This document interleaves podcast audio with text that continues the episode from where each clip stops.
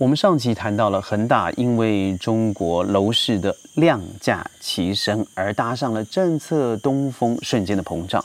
当然，背后开始累积的风险也逐渐的扩大，而且引起了中国监管层的警惕。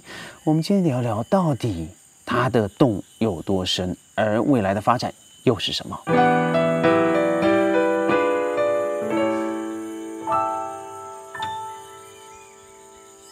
欢迎各位加入今天的宣讲会，我是宣。宣讲会呢在川林的户外录音，我们的制作单位决定呢要把附近的声音啊全部收录起来，呃，让它变成一个我们录音的自然音，不但特别，同时可以在现在非常压抑的锁国状态之下，把一片的绿意传达到你的耳边、你的眼旁。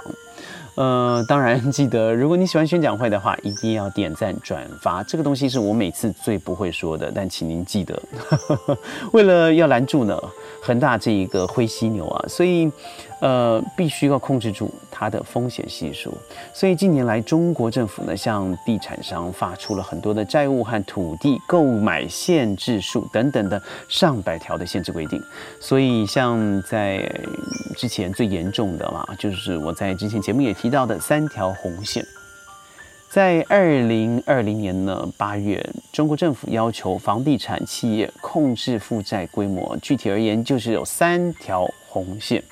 我把它简单的归类，第一个就是呢，要剔除预收款后的资产比负债率不得大于百分之七十；第二是净负债率不得大于百分之百；第三是现金短债比要小于一。如果您不知道这三个是什么意思的话，我告诉您，就是这三条最后的结果就直接的限缩了。你如果未来要扩大你的资产，尤其是现金资产的话，那几乎是不可能。因为如果你踩了这三条红线，没有一个银行会借贷你，或是资产方可以投资在你的所有的企业里头。所以，听听看这个结果是什么？就是如果你踩了其中一条的话，年负债率的增速不得超过百分之十；如果踩了两条，不得超过百分之五，百分之五；如果三条全踩。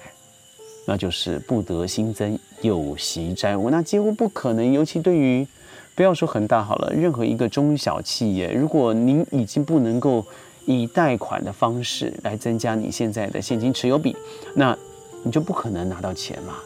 所以你不可能扩张资金，也不可能以债养债。所以在整个二零二零年宣布以后呢，有三条全彩的。就有三家了，其中一个就包含了恒大。既然不能借新债，意味着恒大呢必须要不能用借新还旧的方式嘛，所以他必须要拿现金出来支付了，所以他少了一个进水口来填补他的债务的坑。所以在此同时呢，政府密集的发出了很多很多的抑制房债上涨啊、打击不合理需求啦等等等等的，所以让两者叠加在一起呢，恒金恒大的现金流。爆出了重大的危机。许家印承认呢，在二零一七年他有一个重要的战略失误，也就是说，二零一七年可以看得出他恒大的财报是最辉煌的一年哦，他的赚满了整个荷包，而那一年的恒大也大肆的扩张，追求规模和速度与多元化。各位猜猜看？恒大从此之后每年要支付光是利息是多少钱呢？答案是一千亿元。没错，你没听错，一千亿元。所以你可以想想看，想象啊，它真正的这个财务洞口可能比我所说的四百亿还大。在过去几年里头呢，国家开始新的一轮的楼市调控。二零一九年。中国恒大又回 A 股失败，二零二零年遭遇做空，很多的因素加至到走到了今天。所以，如果可以回想二零一七年不要这样做的话，或许现在还有机会保本。那我要谈的是，这样多的危机之后，中国政府真的会出手让他不要成为雷曼兄弟的翻版吗？嗯，我觉得要从几个层面来说哦。第一个，像我之前说的，他要直接倒闭，第二个是有序的倒闭，第三个是中国政府出手。但如果你可以看看，如果以债务的规模虽然看起来很庞大，但是如果以财务的数据来看，恒大并没有走到了这个资不抵债的那一步，也就是你的资产不能够去抵你的负债率。那以这样子的财报来说的话，恒大目前的土地储备货值达到的是四百四千五百六十八亿元，再加上一百四十六个旧改项目，它总价值超过两兆元。此外呢，还有诸多已经建成的商业地产啦，还有所持的股份，譬如说在香港的总部大楼，价值就有百亿左右啊。所以，不过，嗯，你要透路透社曾经分析过，就是如果恒大想要挽回局面，他必须首先为其资产找到买家，但是这个非常的困难啊，尤其以现在的状况来说，因为潜在的买家似乎真正想等什么时候出手呢？是等到恒大真的撑不住，你已经没有谈判筹码的时候再出手，因为这样子的话价格低太多了，甚至腰斩。所以信用分析师呃 R E O R G Reorg 的不良债务师 James She 他分析了啊，政府一直努力不懈的在推动臃肿的房地产行业去杠杆化，因此现在不太可能向恒大抛出救命的稻草。而野村分析师 Iris Chan 在一份客户报告中也说呢，我们不敢相信政府有有救恒大的动力，因为这是一家民营的企业。各位想想看，去年底啊，有多少的国企它债务违约的事件中，中国政府似乎已经努力在破除国企信仰，试图撒手不去管那些没有市场竞争力的僵尸企业。所以对国企都如此了，对待一家民营企业，那又有多大的可能性插手呢？回顾过去啊，在嗯海航集团和安邦集团的危机之中，你看看有最终都是由中国政府出面派驻工作工作小组进驻的，进而做资产上的处理了。但这条路更像是有序的让它慢慢的倒闭。所以呃，劝也说。在我们看来呢，这个政府啊也不会主动让恒大倒闭，即便真的出现倒闭，他们也希望是有序倒闭的方式。所以最后我们谈谈恒大是不是会成为中国版的雷曼兄弟？当然，我觉得恒大倒下以后肯定会有一连串的连锁效应的。而怎么评估，我认为现在还言之过过急，因为我觉得必须要让整个财务结构，呃，台面化、透明化。你才有可能看到真正的连锁效应会到底有多深多广。但是八月十九号呢，央行和银保监会。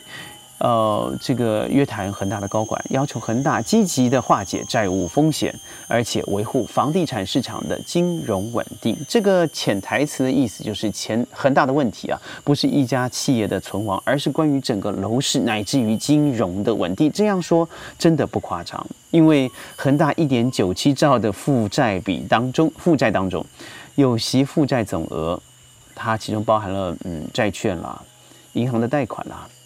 是五千七百一十八亿元。根据恒大去年去年年底给政府部门的信件，恒大负债涉及超过一百二十八家银行，而超过一百二十一家非银行的机构。当然，其中一定有他自己的圣经银行。呃，除此之外呢，他有很多用监管较少的。影子银行进行的融资，其中包含了信托啦、理财啦、商业票据等等。但对于这种很恐怖的，就是因为商业票据是由恒大所开出的，给合作方啦，或是契约商啦、供应商的一些凭证票据。因为恒大很大嘛，所以我们相信他这个 credit，他的信用。于是约定到期以后付款，但是不要忘记了，这些东西是没有担保品的，风险极大，非常的大。也就是说，这些跳票的危机是。几乎相当可能，因为已经没有担保品了嘛，所以很多的中国企业啊，譬如说我们都知道的易居，或是金螳螂，或是三棵树，都累积了数十亿到数千万不等的票据。所以只要这些一旦无法偿付的话，将会导致数千亿的坏账，而且直接的会冲击整个地产行业。在二零零八年，美国。投行，我认为应该说是投机行业啊，雷曼兄弟倒倒闭的时候引发呃交易对手的危机。我记得在二零零八年，呃，宣的一些客户啊，一直问我该怎么处理这些事情。呃，我当时我们整个的这个顾问团的建议是说，呃，千万要开始把自己手上持有的这些坏股或是壁纸股，呃，要赶快清除掉了。而我们后来发现，我们这样子的建议在后来的四年证明是完全正确了，没错。你以嗯认赔杀出的方式出去，反而最后还保护了你自己在其他的事业投资上面的现金流动性。所以，嗯，现在这个危机如果比较上和雷曼兄弟比的话，雷曼兄弟当当初是使了全世界的全球市场啊陷入瘫痪。嗯，虽然很多的分析师们无意啊想把恒大与雷曼兄弟来做相比，但是一些投机者认为。呃，会有类似的危机蔓延的风险。嗯，虽然我认为了，就是雷曼兄弟看起来影响了全球的金融问题，但是我觉得恒大，它如果现卖，现在如果贱卖资产，可能会造成整个价格体系的破坏。所以我们可以知道，最近的中国政府已经开始出台了一个非常特别的条款，叫做防止房价快过快的下跌，很特别吧？我相信很多的房地产商应该很希望拥有这样子的一个条款来保障您。但如果这个占了中国经济四分之一的行业陷入了瘫痪的话，我认为会造成的确很大的崩溃。嗯，值得玩味的是呢，九月十四号，恒大发布了，呃，称他公司下面已经聘了两家公司作为联席财务的顾问了，来开始评估整个资本架构、流动性还有未来的可能性等等。而其中一个参与的叫做。华利安诺基当年也就参与了雷曼兄弟的破产案。我觉得，嗯，现在这场这这张文这篇文章啊，我引用的是这个 BBC News 他所做的一系列的报道。各位上了 YouTube 可以看到整个 BBC 对于呃。这恒大集团所做的分析，但事实上，我认为其中对于数字的部分有待商榷。但我认为更大的部分是它少了在这个相当理性层面下面的一个软性层面。当然，BBC 之前有一些黑历史嘛，但是我认为这篇文章它写的非常中立了。我说的软性层面，还是对人性上面的部分，譬如说，在过去。恒大参与的在中国基建，在中国的慈善事业，在中国的整个经济层面上面推动影响力上面，我认为在恒大危机之后，应该要在这部分做一些补足，并不见得他现在所做的事情，他是以呃绝对的。我们看到的心狠手辣为出发点，并不然如此哦。但玩高杠杆的这个投机事业绝对不止恒大。当然，我这样说绝对不是同情恒大。他呃，时至今日，在他所有的快速膨胀过程，尤其投机主义至上的的的一个公司精髓里头，是绝对要负绝对责任的。呃，但是真的只有一个恒大吗？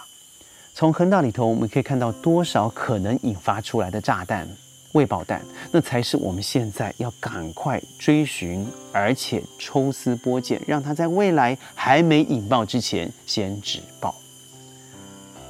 恒大的危机会不会影响到我们？我认为我要谈的更不是影响到我们什么，是我们身旁有多少的企业是以同样的原理在进行，好听来说是商业的的一个建构。我觉得难听一点，应该说的就是进行合法的诈骗。譬如说信用卡整个借贷的结构，譬如说信贷资资产，或者是很多的政府对于诈骗集团明知它存在而无所为的一个行为。我认为深究其底啊，还是如果人可以再以道德为正，以道德为整个教育的中心点。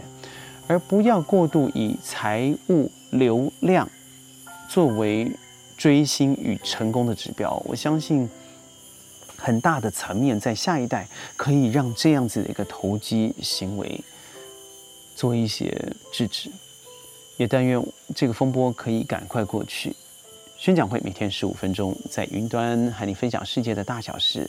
但愿我们可以把川林的一片清新传达到你的耳边。在 YouTube、在哔哩哔哩、在西瓜视频都有我们的踪迹哦。